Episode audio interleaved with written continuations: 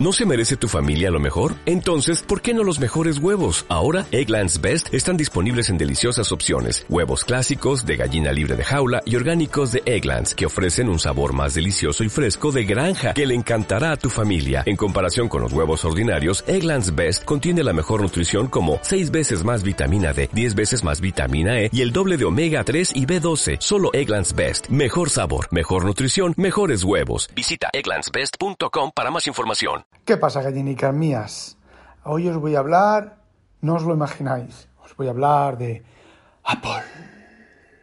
Os voy a contar un montón de cosas sobre Apple, cambios que he hecho en la configuración de mi iMac y alguna cosita más. Pero antes os voy a hablar de Bug Sur, perdón, de Big Sur. Vamos a ver, yo tenía instalada la beta 6, creo que era, o la 7, a ver, la anterior a la última, la última creo que es la 8 o la 9, no lo sé. Bueno, pues vamos a suponer que sea la última la 8 y la anterior la 7, que creo es lo correcto. Bueno, pues yo tenía instalada la 7 y el rendimiento del disco del equipo era asqueroso. O sea, no malo, sino asqueroso. Mi configuración es un Fusion Drive de 128 GB el disco duro rápido y 2 TB SSD el disco duro lento, ¿vale? Reemplazando el antiguo mecánico que tengo puesto en el NAS, pues para tonterías. Bueno, pues el rendimiento era, como ya os he dicho, asqueroso, pero asqueroso, denigrantemente asqueroso. Era algo de ver la roseta de la muerte con cualquier apertura de cualquier cosa y tal. Así que no se me ocurre otra cosa que pensar que, bueno, se me ha vuelto a romper el Fusion entonces cojo, reinicio con el modo de rescate, me voy al administrador de discos y si pasas la primera ayuda en las particiones del Macintosh HD y Macintosh HD datos, pues te dice que está todo correcto y tal. Pero si te vas a la opción de mostrar los discos físicos, no me acuerdo cómo se llama ahora, bueno, y lo haces desde fuera de las particiones, desde fuera de los volúmenes, APFS o como queréis llamarlos, te da una cantidad de errores de IOPS, no, no me acuerdo ahora qué mensajes, daba unos mensajes que se me ocurrió pardillo de mí ponerlo en un foro y claro, lo había puesto en un foro de comentando de Big Sur y me borraron el, mensaje. El tema es que un día después de, esos problemas de rendimiento era asqueroso, es que era asqueroso, es que era peor que un disco duro mecánico de, de ejecutando, iba a decir Windows, no, pero Windows funciona rápido. Eh, ejecutando, yo qué sé, no lo sé, era asqueroso, asqueroso. Eh, te ponías a copiar unos ficheros, te ibas a abrir un fichero y tardaba pues eso, un minuto a abrirse la ventana de abrir del diálogo de abrir ficheros. Y, bueno, pues me dije, salió la beta de, Big Sur, la beta 8, y dije, bueno, voy a instalarla. Lost to the River. Ya había pensado volver a Catalina otra vez. Y dije, bueno, pues lo instalo a ver qué pasa. Vale, la instalo y oye, se solucionan los problemas del disco duro. Iba el disco duro igual de mal que en Catalina, que quiere decirse que iba, bueno, pues aceptable, ¿vale? Una velocidad aceptable y un rendimiento aceptable y una funcionalidad pues más o menos aceptable.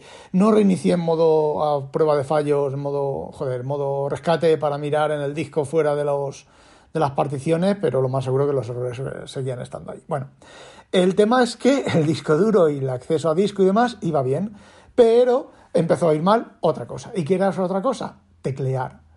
Tecleabas, por ejemplo, a la velocidad que yo tecleo, que son 150, 200 pulsaciones como mucho, y se comía la mitad de letras. No escribía la mitad de letras. Te iba a letra por segundo cada dos segundos. Lo reporto y ayer, pues dije, bueno, pues Apple 1, RFOG 0. Apple, digo, RFOG ha roto el disco fusión. Ahora tengo un disco SSD de 2 teras y un disco duro eh, PCI NVMe 4 o su puta madre con el formato específico de Apple de 128 GB.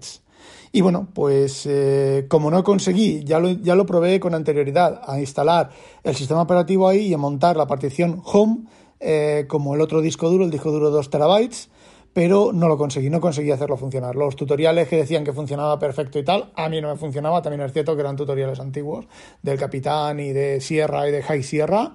Entonces, bueno, parece ser que los volúmenes, el nuevo sistema de ficheros APFS y la manera en que Apple tiene de funcionar con los volúmenes virtuales y toda esa puta mierda pinchada en un puto palo de mierda, solo tenéis que buscar en internet de Eclectic, Eclectic, de Company es un tío, es un programador de, de macOS.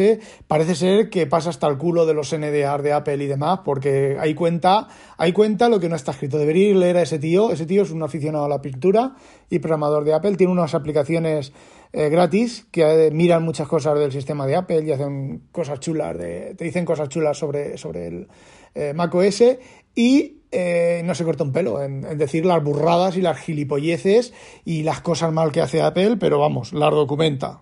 Os vais a partir el ojete con APFS, los volúmenes, esto de que te pone Macintosh HD y Macintosh HD datos, las burradas que tiene ahí Apple implementadas, las chapuzas y los remiendos.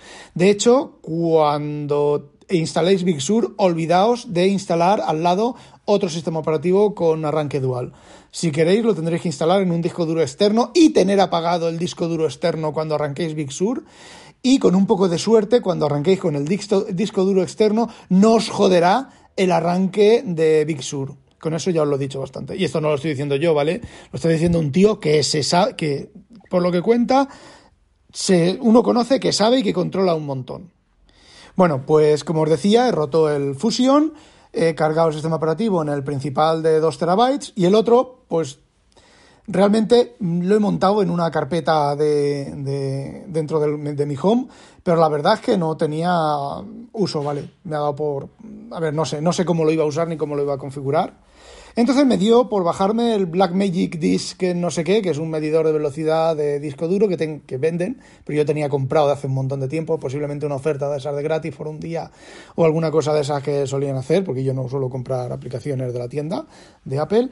Y bueno, pues me da por pasarlo. ¡Ay, madre mía! A ver, eh, la velocidad de escritura del disco duro SSD de 2 terabytes ronda entre los 40 megabytes y 180 megabytes por segundo. La lectura está en 200 y pico. Para ser un disco duro SSD, es una puta mierda de, rendimiento. Bueno, a ver, está bien, está dentro del rendimiento de los discos duros SSD baratos. Pero ahora entiendo por qué macOS funciona lo asqueroso que funciona, lo lento que funciona, porque ahora Catalina, sin el Fusion Drive, que de todo lo escribe y todo lo lee en el, en el disco duro este, se nota, ¿vale? No va tan suelto como iba antes hasta que se le llenaba el, el journal, ¿vale? El disco duro SSD ultra rápido. Sí, el ultra rápido me daba 700 de escritura. Bueno, pues antes de contaros cómo he cómo me he organizado, cómo me estoy organizando, que por cierto el rendimiento se nota y se nota un montón. Antes de eso, pues me dio por mirar, oye, ¿habrá sacado alguna empresa eh, discos, discos duros, eh, bueno, discos duros, vale, sí, discos duros, discos para reemplazar los NVMe 4 con el conector propietario de los Mac? Y efectivamente, OWC ha sacado Aura X2, creo que se llama. Son unos discos que son compatibles con eh, todos los con los iMac del hasta el 2019, desde el 2014 al 2019, con los MacBook Pro que no lleven discos soldados, parece ser que esos discos se ajustan y son compatibles con todos los, con todos los Mac. De hecho, si las fotos que he visto te fijas en el conector, lleva dos, dos eh, el conector lleva, digamos que está, a ver si, lo, si lo explico, eh, lleva dos juegos de conectores. Si lo metes un poquito, eh, se conecta con un juego de patillas. Y si lo metes más, se conecta con el juego de patillas que está más atrás. Se ve que para ser compatibles.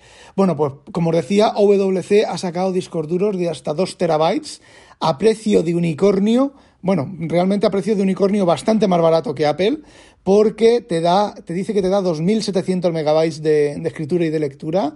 Y aquí en Europa ronda el de 2 terabytes los 600 euros 500 y pico, el de un terabyte 400 y los que son bastante más baratos son el de 480, el de 128.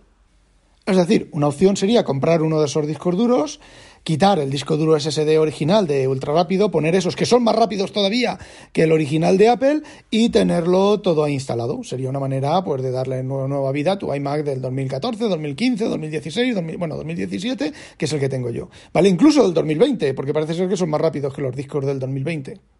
También tiene discos duros SSD SATA 6, ¿vale? Que son eh, bastante más rápidos que los discos duros normales, pero eso también creo que Samsung tiene su Evo, Evo Plus y demás. Lo que sí que he leído por ahí es que no son compatibles los Samsung Evo Plus, los ultra rápidos de Samsung, no son compatibles con estos, con estos Mac. No sé por qué, tampoco lo he comprobado. No voy a comprar ningún disco de esos porque me estoy arreglando de otra manera Y bueno, ya que estamos con el tema de las actualizaciones, he visto que comprando memorias de Crucial puedes tener 600, 600, 64 GB de RAM, que es el máximo que acepta el, el iMac este del 2017, el iMac de 27 pulgadas, por 300 mm, euros que es una miseria, 64 GB, 300 euros. 100, 110 creo que valen dos DIM de 32, dos, eh, eh, dos DIM de 64 GB para reemplazar, pues bueno, por dos, dos eso. Eso sí que me lo he estado pensando seriamente.